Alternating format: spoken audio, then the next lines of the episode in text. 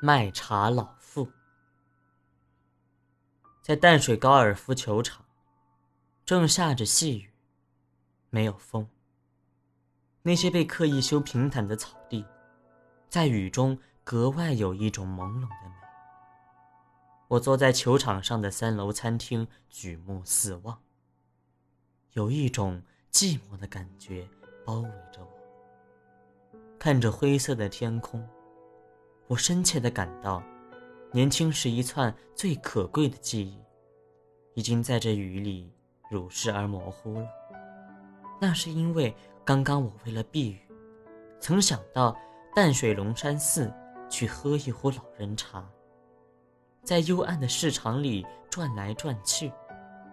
走到龙山寺门口，我完全为眼前的景象所吓呆了。因为原本空旷的庭中寺院，正中央坐着一尊金色的巨佛，屋顶也盖起来了。旧日的龙山寺被一片金的、红的颜色所取代，不似往昔斑驳的模样。我问着是寺前的小贩：“龙山寺不卖老人茶了吗？”老范微笑着说：“早就不卖了。”那。卖茶的老太太呢？因为好像龙山寺要改建，没有地方卖茶，他被赶走。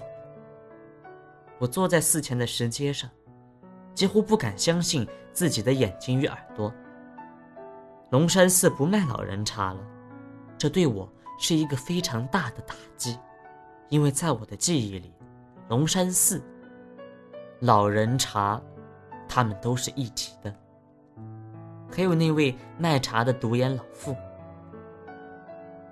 几十年前，我第一次到淡水龙山寺，就为这座寺庙而着迷，并不是它的建筑老旧，也不是它的香火旺盛，而是里面稀稀散散的摆着几张简陋的桌椅，卖着略带苦味的廉价乌龙茶，还有一些配茶的小点心。那个老妇人只有一只眼睛。他寂寞地冲好了茶，就迈着缓慢的步子走到里面，沉默地坐着。龙山寺最好的是有一份闲情，找三五位好友到寺里喝茶，是人生的一大享受。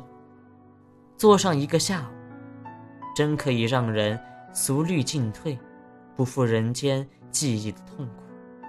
最好的是雨大的黄昏。一个人独自在龙山寺，要一壶乌龙茶，一碟瓜子，一小盘绿豆糕，一脚跨在长条凳上，看着雨水从天而降，轻轻的滴落在庭中的青石石板上。四周的屋顶零散的长着杂草，在雨的洗后一刻，忽然停了，斜斜映进来一抹夕阳。金橙色的，透明而发亮。我喜欢淡水。几十年来去过无数次，并不是因为淡水有着复杂的历史，有红毛绒和牛津学堂，有美丽的夕阳。虽然那些美，却不是活的。我爱的是扑扑往对岸巴里开的渡船，是街边卖着好吃的鱼丸小摊，是偶尔在渡口卖螃蟹的人。是店里找来找去，可以买到好看的小陶碗。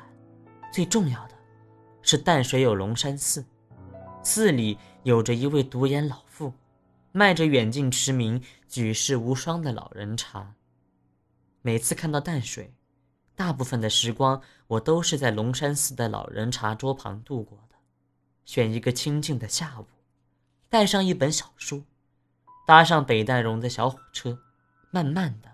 摇到淡水，看一下午的车，看一下午的书，再搭上黄昏的列车回到台北，是我学生时代最喜欢的一件事情。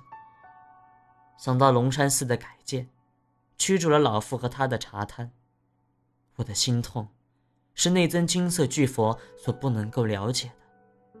在细雨中，我一个人漫无目的的在街上走着。回忆龙山寺和我年少时的姻缘，以及我在茶边喝茶、谈论过你的一些老友，心情跟雨一样的迷茫。不知不觉间就走到了淡水的高尔夫球场，在餐厅里叫了一杯咖啡，却一口也喝不下去。这是富人的地方。穿着高级名贵运动衣的中年男子，冒着雨打完球回来休息，正在谈论着一个人一生能一杆进球的几率有多少。一个微胖的男子说：“我打了几十年的高尔夫。”还没有打过一杆进洞，言下便是不胜的感慨。我想着，一个人一生能够找到一个洗清清灵的地方，就像是龙山寺的老茶人，几率有多少呢？即使是能够找到相同的地方，年岁也大了，心情也不同了。裤袋夹起了一本诗集，买上一张火车票，跳上火车的心情。恐怕也没有了。龙山寺的改建对我来说是不幸的，它正象征着一轮金色的太阳往海中坠去，形象的美还清晰如昨。可是夕阳沉落，天色也暗。